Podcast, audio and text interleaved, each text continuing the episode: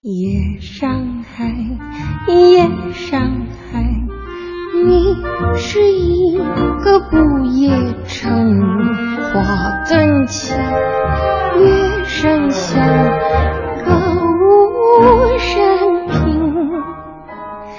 只见他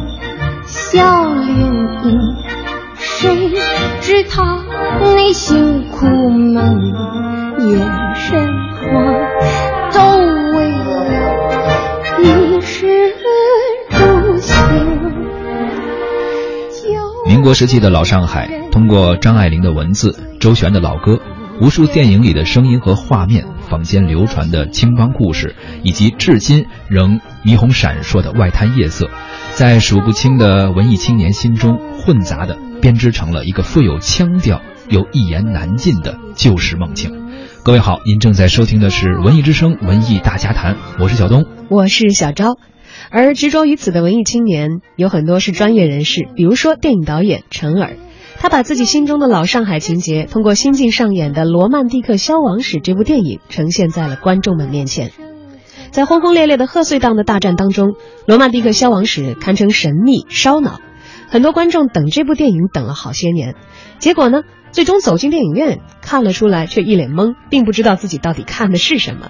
但是有一点，所有的观众都公认，这部电影很上海。这是一部民国时期的黑帮片，呃，有黑帮之间的斗争，有残忍无情的刺杀和复仇。同时呢，接近抗战的年代，也让这部电影的主线和政治战争相勾连，家国个体之间的牵扯，呃，有着更复杂的命运关系。全片以上海话为语言基调，沪语还原了上海人那种骨子里的讲究和洋气，不仅给电影增色不少，也增加了一些只有方言才能够有的笑点和趣味。二零一四年底，《一步之遥》上映的时候，葛优就说了：“呃，陈耳在筹拍的这部《罗曼蒂克消亡史》已经拍了有三分之一。到了二零一五年的四月，片方召开发布会，说要定档于当年的十一月，但是最后呢，还是放了观众鸽子。”《罗曼蒂克消亡史》最终上映已经是二零一六年的十二月十六号了，已经过了两年了啊！在漫长的两年中，主演章子怡从未婚到已婚再到女儿出生的过程都已经完成了，而电影还是一直神神秘秘的不肯见人。呃，最后呢，放出了预告片。看完之后，很多人都觉得通过预告片可能也看不明白说的是什么。不知道您是否看过这个年度最神秘的电影？呃，如果您看过了，可以跟我们交流一下；如果没看过的话呢，这期节目我们可您来介绍介绍啊。呃，外滩画报就给出了三个建议：第一，说不要饿着肚子去看；第二，说不要困的时候去；第三，不要带着孩子去，但是呢，可以带一个伴侣，无论是男伴还是女伴都可以。今天的文艺大家谈，我们就来聊一聊电影《罗曼蒂克消亡史》。如果您没有看过，咱们也可以一起来聊一聊老上海。毕竟很多人心中都存在着这样一个有一点遥远，但是似乎又触手能够及到的非常鲜明生动的梦境。属于您的最为老上海的印象是怎样的呢？它来自何处？欢迎进入微信，点击右上角添加朋友，搜索“文艺之声”或“文艺大家谈”的微信公号，就可以给我们留言了。幸运的听友还有可能获得我们赠出的免费电影票。是的，我们这次一零六六观影团啊，将会在十二月二十一号本周三的十九点邀请您看一场电影，在百老汇影城北京东方广场店五号的 VIP 厅。我们请大家看的是《我在故宫修文物》，而且呢，故宫博物院文保科技部的钟表修复专家齐浩南先生也将在映后和您聊聊那些宝贝修复的故事。现在就发送您的姓名加电话加上“我在故宫修文物”这几个字。抢票报名吧。个新环境，回味着夜生活，梦初醒。导演，我是哪能洗呀？事实呢，还是把人家说？你是第一次见我，我不是第一次见你。你的电影我都看过。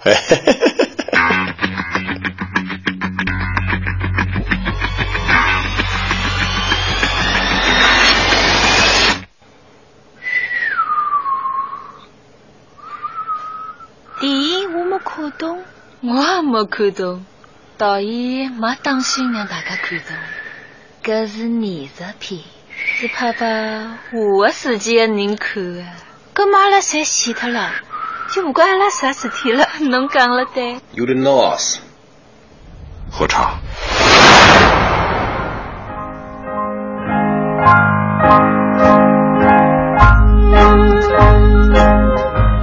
刚才我们听到的呢，正是电影《罗曼蒂克消亡史》的预告片。是，只听懂了葛优老师的几句话，剩下的完全没听明白说的是什么。对这部电影呢，其实也是大胆的采用了沪语，就是上海的方言嗯作为整个的语言的基调啊。而它所表现的主题，正如它的题目所讲的，是罗曼蒂克。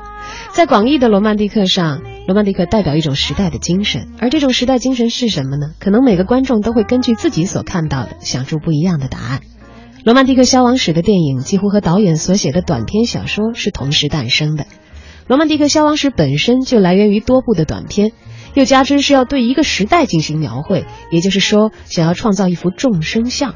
同时，导演也很热衷于非线性进行叙事，就难怪大家都看不懂了。在看似平和的人物关系当中，埋下非常复杂的矛盾线索。这个罗曼蒂克的世界本身极其庞大，加上非线性的叙事，将庞大解构再重构，的的确确是一个不小的工程，而背后所支撑的，急需一种极其缜密的逻辑性。但是呢，时代的动态却不以个人的意志为转移啊。黑帮老大是一个大人物，电影皇后也是一个大人物，但是都只是名号上的大。到落幕的时候，他们总归会发现自己本来的面目。在时代的洪流中，所有的名利不过是一场虚惊。时代要消逝，是再多人的努力都无法阻止的。最终，他们都会成为失落的人，成为被时代抛弃的人。《罗曼蒂克消亡史》当中的上海，其实并没有一处是上海的实景，全部都是搭建的上海。就像剧中你看到的每一个人，似乎都可以在历史当中找到原型，但实际的人又和故事里的人相差甚远。他们好似是真实的存在过，但是最终又只是一场虚妄的追忆罢了。很多朋友看过这部电影，说看完之后一脸懵，根本不知道讲的是什么。相信刚才我们读这一段，您听完之后，如果没看过，还是不知道讲的是什么。因为确实这部影片很多人看过之后觉得烧脑，就是很烧脑。它的叙事啊，包括逻辑线呀、不是那种特别我们日常看的爆米花电影或者一些商业片那样。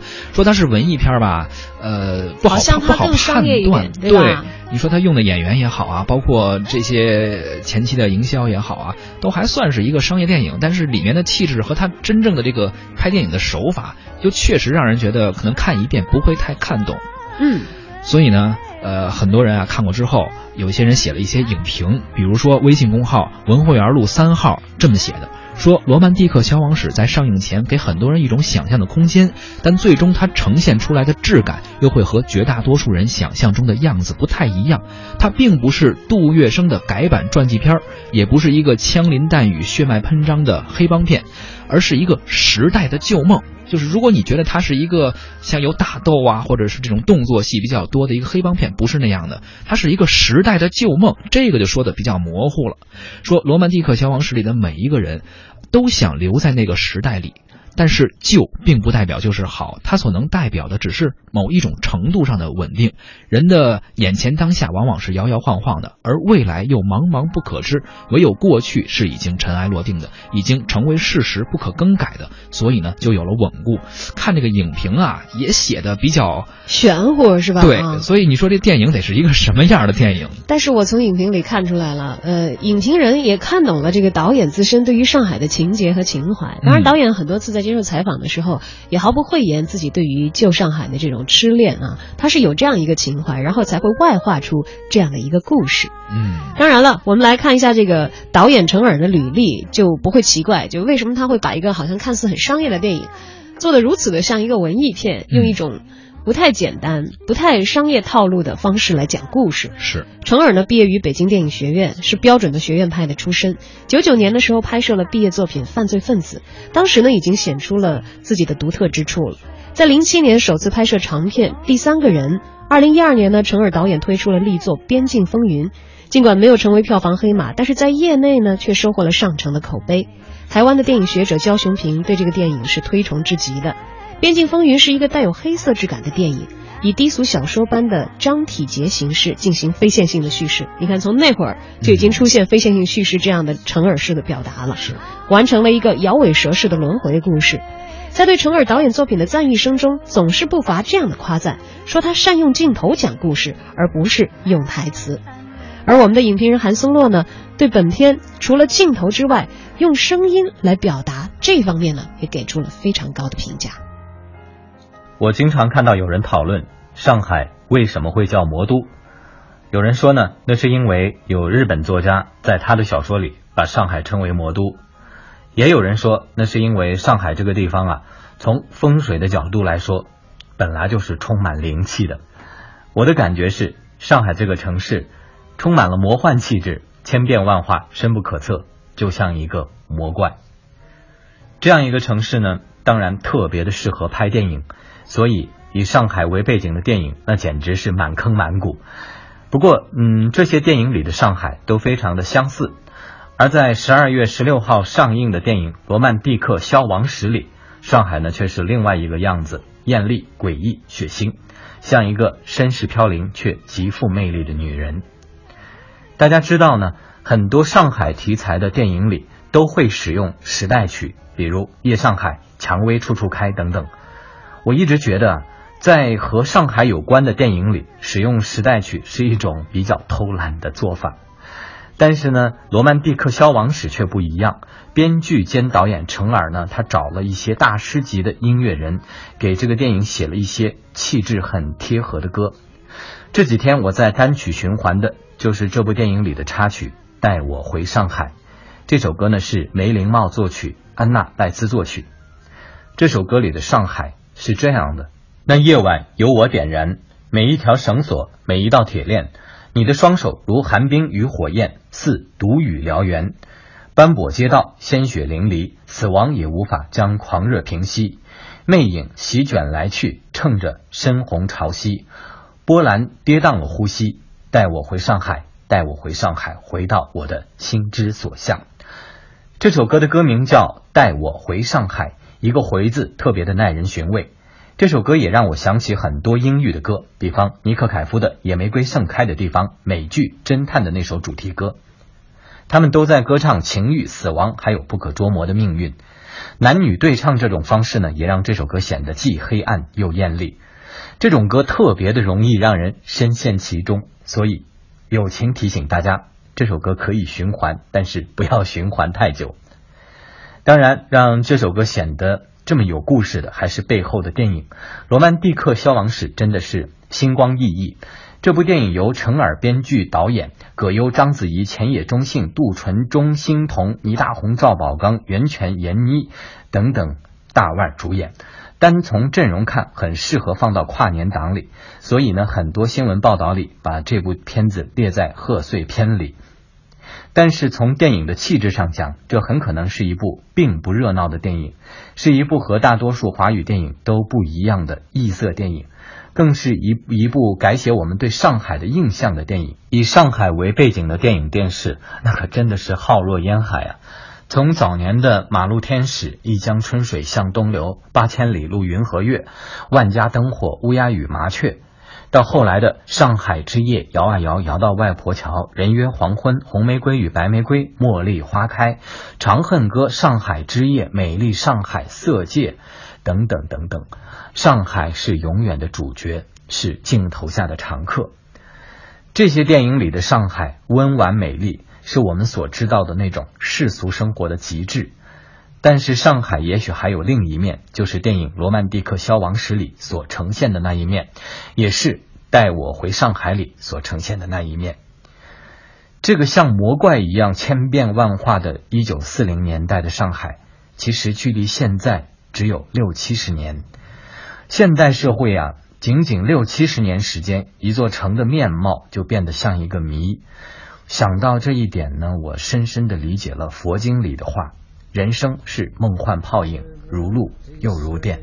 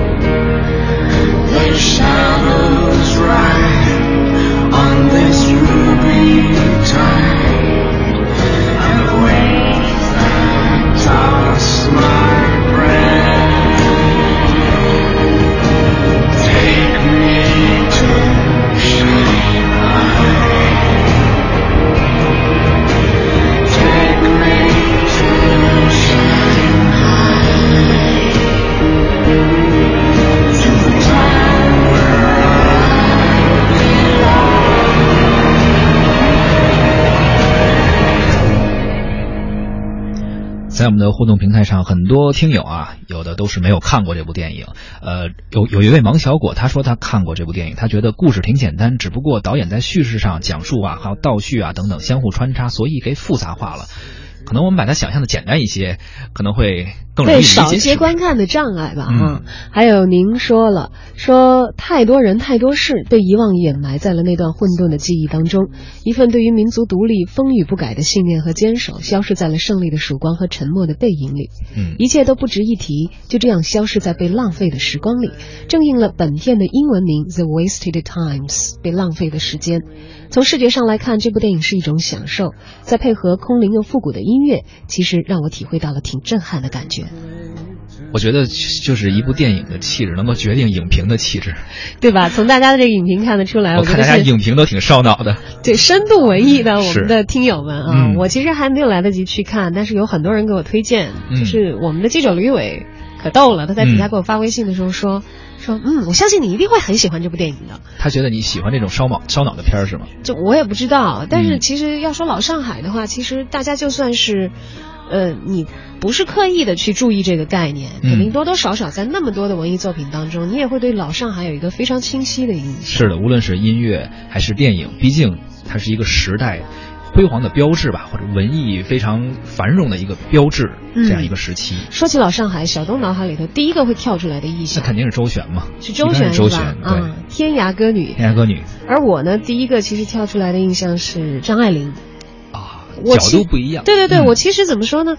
张爱玲描写的那些很细碎的那些细节，没有办法去这个慢慢的去一一的去对照，我也记得不是很清楚。但是我总觉得她那种心态啊，嗯，可能能够非常好的折射上海人的某一些非常细腻的情致和他们那个时代的人的在意。有一些情感是通过文字和音乐能够记录和表达的。